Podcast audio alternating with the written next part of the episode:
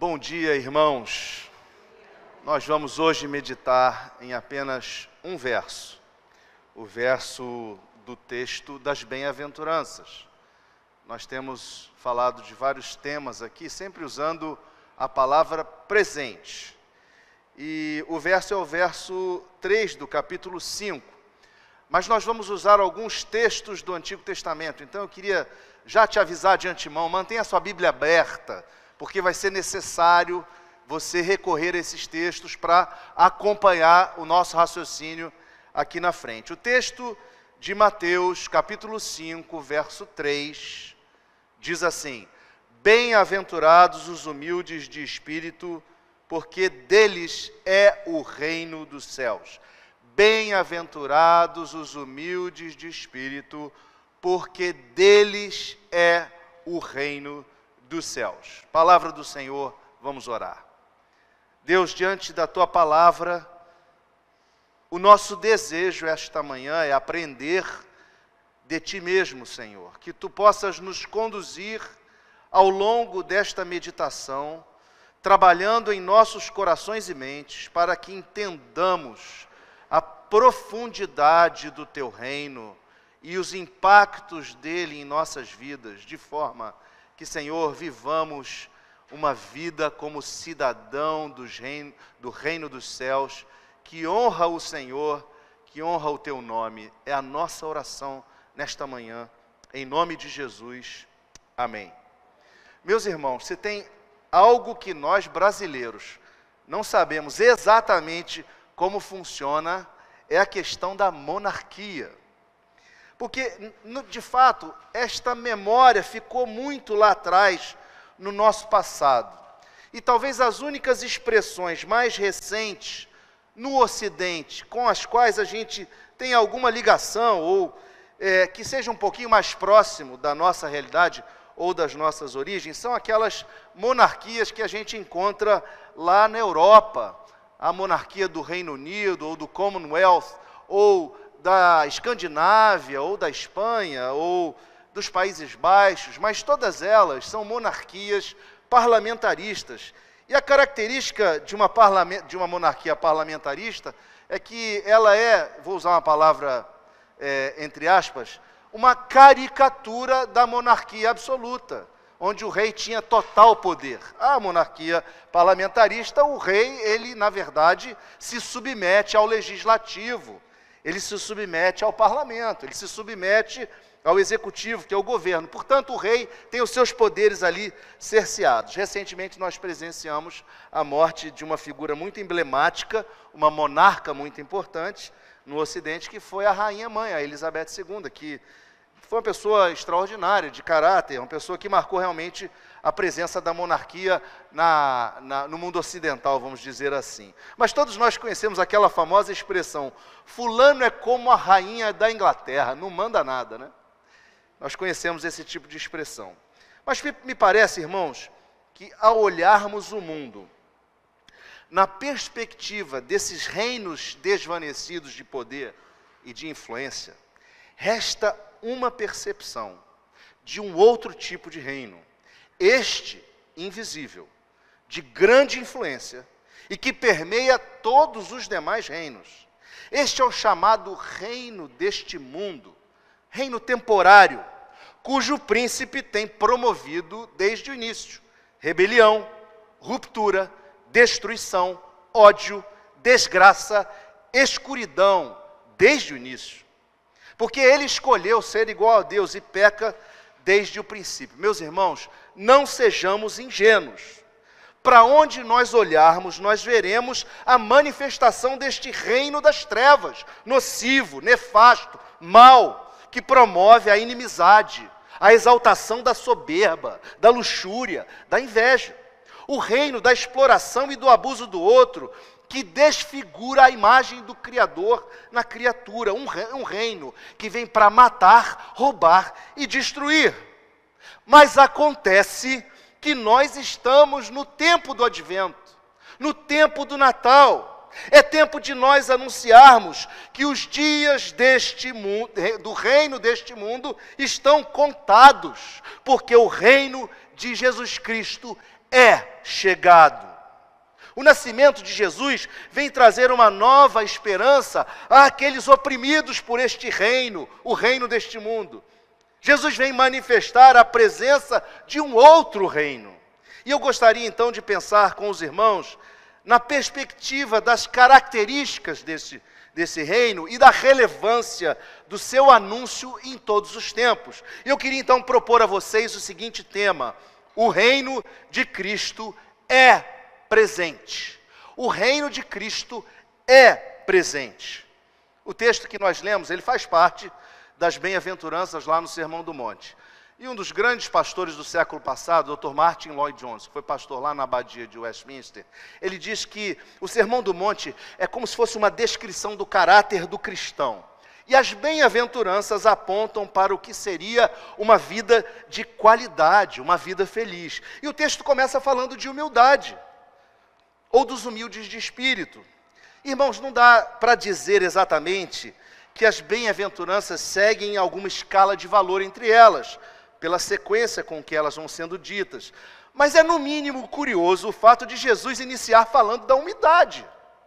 O sentido da expressão humilde de espírito aponta para pessoas que reconhecem que carecem de Deus, pessoas que têm uma opinião humilde a, a, a, respeito de si próprias, no sentido de que consideram os outros até acima de si mesmos. Pessoas que não se gabam, pessoas que não são orgulhosas, que são sensíveis ao fato de que são pecadoras e não possuem justiça própria, mas precisam de um redentor, de um restaurador. Como Salomão diz lá em Provérbios 16, capítulo, verso, capítulo 16, versos 18 e 19: A soberba precede a ruína, e a altivez do espírito a queda. Melhor é ser humilde de espírito com os humildes, do que repartir o despojo com os soberbos. E o texto nos diz que dos tais humildes de espírito é o reino dos céus, pois Deus resiste aos soberbos e dá graça aos humildes, como Tiago já nos diz no capítulo 4. E o mais paradoxal deste reino dos céus, né, mencionado por Jesus no sermão, é que ele é um reino onde o rei foi humilde, sem ser pecador onde o rei foi um servo, sendo ele senhor. Eu gostaria então que juntos pudéssemos nos lembrar das virtudes desses, desse reino presente entre nós, fazendo uma ponte entre esse texto de Mateus e três textos proféticos do Antigo Testamento a respeito da vinda do Messias, a respeito da vinda de Jesus e dos, dos impactos que o reino de Jesus causaria ou causa em nossas vidas. E aí eu vou pedir ajuda para que você acompanhe na Bíblia também. Então, por ordem cronológica, do mais antigo para o mais novo, eu gostaria de começar com o profeta Isaías.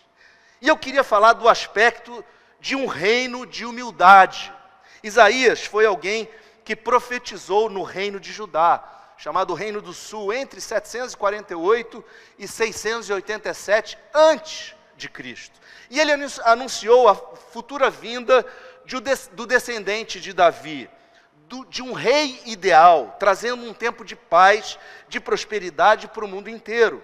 Ele anunciou a salvação pela graça no Messias vindouro. E aí o texto é o texto de Isaías 42. Se você puder abrir, Isaías 42, versos 1 a 9, é um texto razoavelmente grande, né, nove versos, mas é importante a gente ler e é importante que você acompanhe. Isaías 42, 1 a 9, o texto de Isaías sobre o servo do Senhor diz assim: Eis aqui o meu servo a quem sustenho, o meu escolhido em quem a minha alma se compraz. Pus sobre ele o meu espírito, e ele promulgará o direito para os gentios. Não clamará, nem gritará, nem fará ouvir a sua voz na praça. Não esmagará a cana quebrada, nem apagará a torcida que fumega. Em verdade, promulgará o direito não desanimará, nem se quebrará, até que ponha na terra o direito, e as terras do mar aguardarão a sua doutrina. Assim diz Deus o Senhor, que criou os céus e os estendeu, formou a terra e a tudo quanto produz, que dá fôlego de vida ao povo que nela está, e o espírito aos que andam nela. Eu, o Senhor, te chamei em justiça. Tomar-te-ei pela mão e te guardarei, e te farei mediador da aliança com o povo e luz para os gentios, para abrires os olhos aos cegos, para tirares da prisão o cativo e do cárcere os que jazem em trevas. Eu sou o Senhor. Este é o meu nome. A minha glória, pois, não a darei a outrem, nem a minha honra às imagens de escultura. Eis que as primeiras predições já se cumpriram, e novas coisas eu vos anuncio, e antes que sucedam, eu vou-las farei ouvir. Irmãos, este servo do Senhor, este Messias, este ungido, seu escolhido, manifestaria sua compaixão para com os fracos, promulgando-lhes o direito e sendo luz para eles. Diz Isaías que para a terra aqui estava aflita, não continuaria a obscuridade. O povo que andava em trevas viu grande luz, e para os que viviam na região da sombra da morte, resplandeceu-lhes a luz, porque o menino vos nasceu, um filho se nos deu, e o governo está sobre os seus ombros. Deus fez nascer um reino de paz sem fim sobre o trono de Davi, um reino de justiça, um reino de compaixão e direito para todos, conquistados, conquistados através dos cravos que prenderam o ungido de Deus na cruz, da lança que o traspassou, das pisaduras que recebeu, do modo que mediante o qual sofreu castigo para que obtivéssemos a paz. Pois Jesus Cristo foi oprimido, irmãos. Ele foi moído em nosso favor ao ponto de tornar-se desfigurado de tanto sofrer. Assim, Cristo implantou um reino onde toda cegueira espiritual seria curada e toda opressão do reino deste mundo seria quebrada. Um reino de libertação para aqueles que o seguiam, para aqueles que estavam, é, para aqueles que queriam segui-lo, mas que estavam cativos nas trevas. Mas tudo isso ocorreu, irmãos, através de sua atitude de humildade, sem gritaria nas praças, sem Jesus fazer ouvir a sua voz. Ele foi levado como ovelha muda perante os seus tosquiadores. E ele então implantou um reino cuja transformação é silenciosa pois é aquela que ocorre no interior, de dentro para fora. Meus irmãos, isto tem um impacto tremendo nas nossas vidas.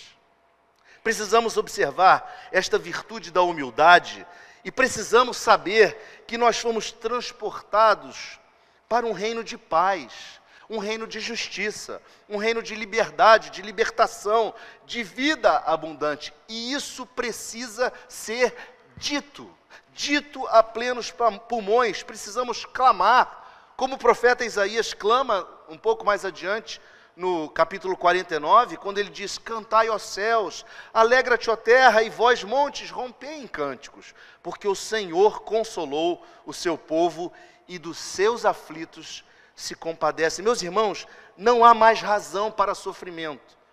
O reino de Deus é chegado entre nós. Mas um segundo aspecto desse reino é que ele é um reino que não é de aparências.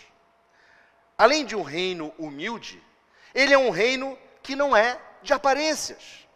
Neste segundo aspecto, eu quero fazer a ligação e lembrar um texto do profeta Zacarias, que foi profeta entre aqueles que voltaram do exílio da Babilônia e profetizou por, por, por volta de 520 a 518 a.C.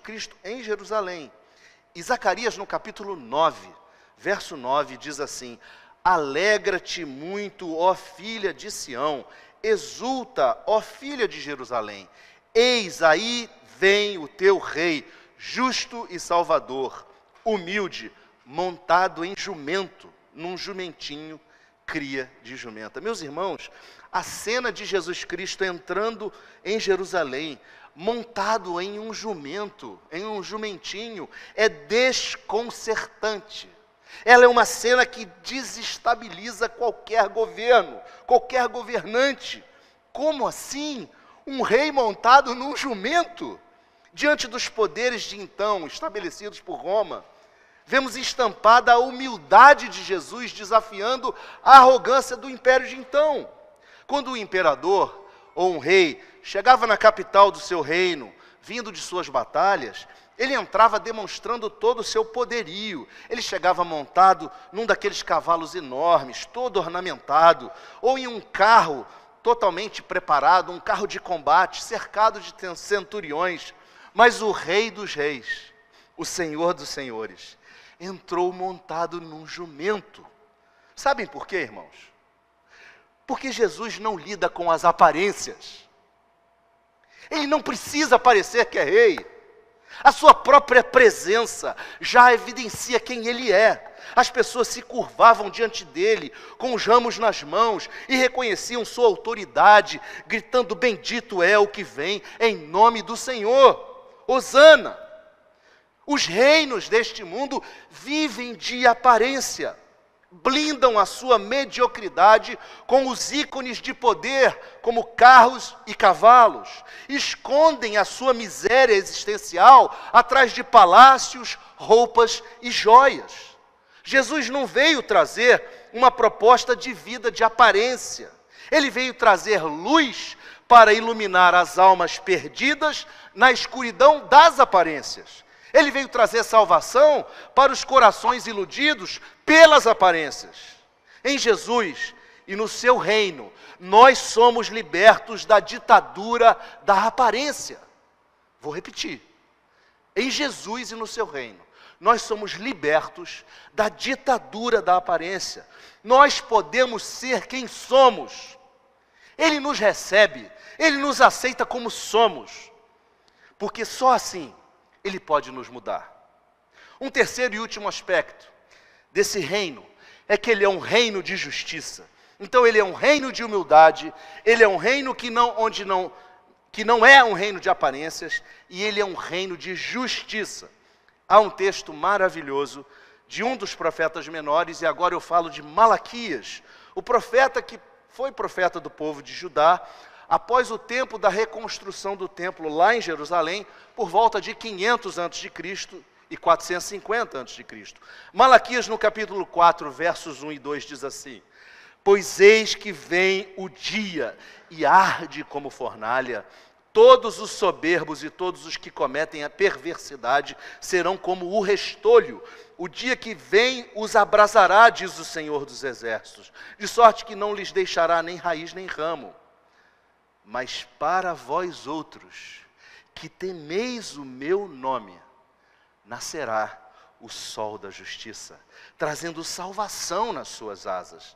Saireis e saltareis como bezerros soltos da estrebaria. Meus irmãos, se tem algo que é a identidade do reino deste mundo, este algo é a soberba e a injustiça, a soberba daqueles que se acham poderosos por suas riquezas e bens, que se acham acima da lei ou acima do bem e do mal. No reino deste mundo, meus irmãos, nós vemos a injustiça se materializando nas relações da sociedade. Nós vemos a injustiça institucionalizada, fruto de corrupção da própria justiça. Nós vemos pessoas oprimindo pessoas, nações oprimindo nações, patrões oprimindo empregados, maridos oprimindo esposas, esposas oprimindo maridos, homem oprimindo mulher, pessoas brancas oprimindo pessoas negras, pais oprimindo filhos, filhos oprimindo pais, como disse o Senhor lá através do profeta Isaías, no capítulo 59, no verso 14, pelo que o direito se retirou. E a justiça se pôs de longe, porque a verdade anda tropeçando pelas praças, e a retidão não pode entrar. Sim, a verdade sumiu. A quem se desvia do mal é tra... e quem se desvia do mal é tratado como presa.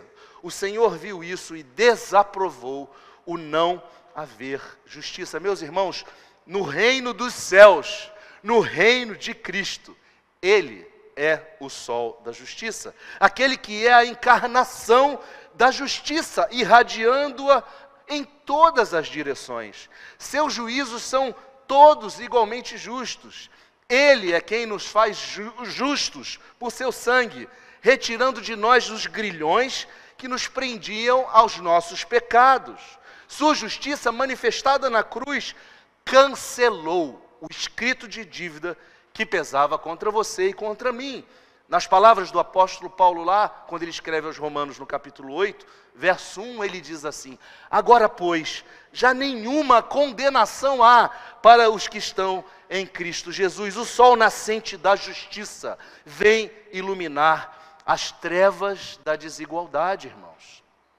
Eu gostaria de concluir esse sermão dizendo que a nós é chegado o reino dos céus.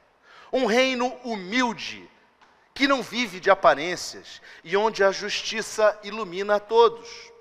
E este reino vem subjulgar as forças das trevas, vem aniquilar o reino do príncipe deste mundo, pelo poder do amor. Nós precisamos anunciar, irmãos, esse, este reinado do príncipe da paz, enquanto nós aguardamos a consumação do reino do shalom, o reino do bem-estar integral que contrasta com o mundo de reinos em guerra e rebelião. No reino deste mundo, de almas em ruptura, de tecidos emocionais esgarçados, nós precisamos falar daquele que com doçura acolhe aos feridos de alma e aos contritos, em meio a almas quebradas pelo pecado, com um restinho de brasa no pavio delas, como quem insiste a buscar solução para seus problemas. Precisamos nós anunciar a chegada do Rei, pois ele não vai mais pisar a cana que está quebrada, ele não vai mais apagar aquele restinho de brasa da torcida que queimava, que fumegava.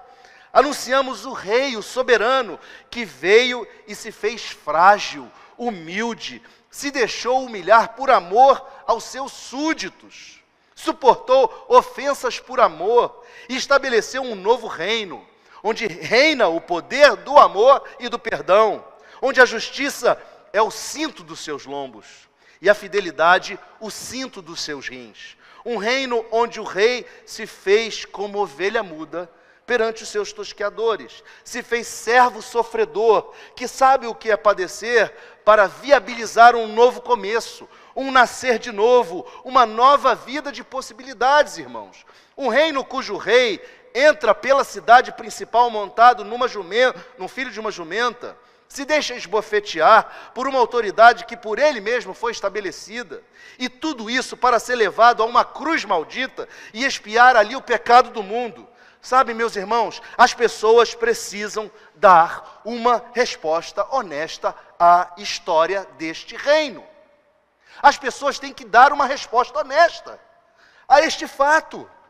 Ou Jesus era um lunático impostor, ou ele era de fato Emmanuel, Deus conosco. As pessoas insistem a ficar fingindo o resto de suas vidas, que não precisam dizer nada a respeito deste fato que aconteceu há dois mil anos atrás. Meus irmãos, cabe a você e a mim instigá-las, provocá-las à reflexão, confrontá-las com fatos e com verdades. Tudo isso na humildade e no espírito do amor de Cristo, para que assim o reino que está entre nós seja de fato entendido por essas pessoas. Que neste Natal, irmãos, por, e por toda a nossa vida, nós possamos de fato experimentar a presença desse reino de humildade, que não vive de aparências e que manifesta a sua justiça a todos e a todas as pessoas. Que Deus nos abençoe. Amém.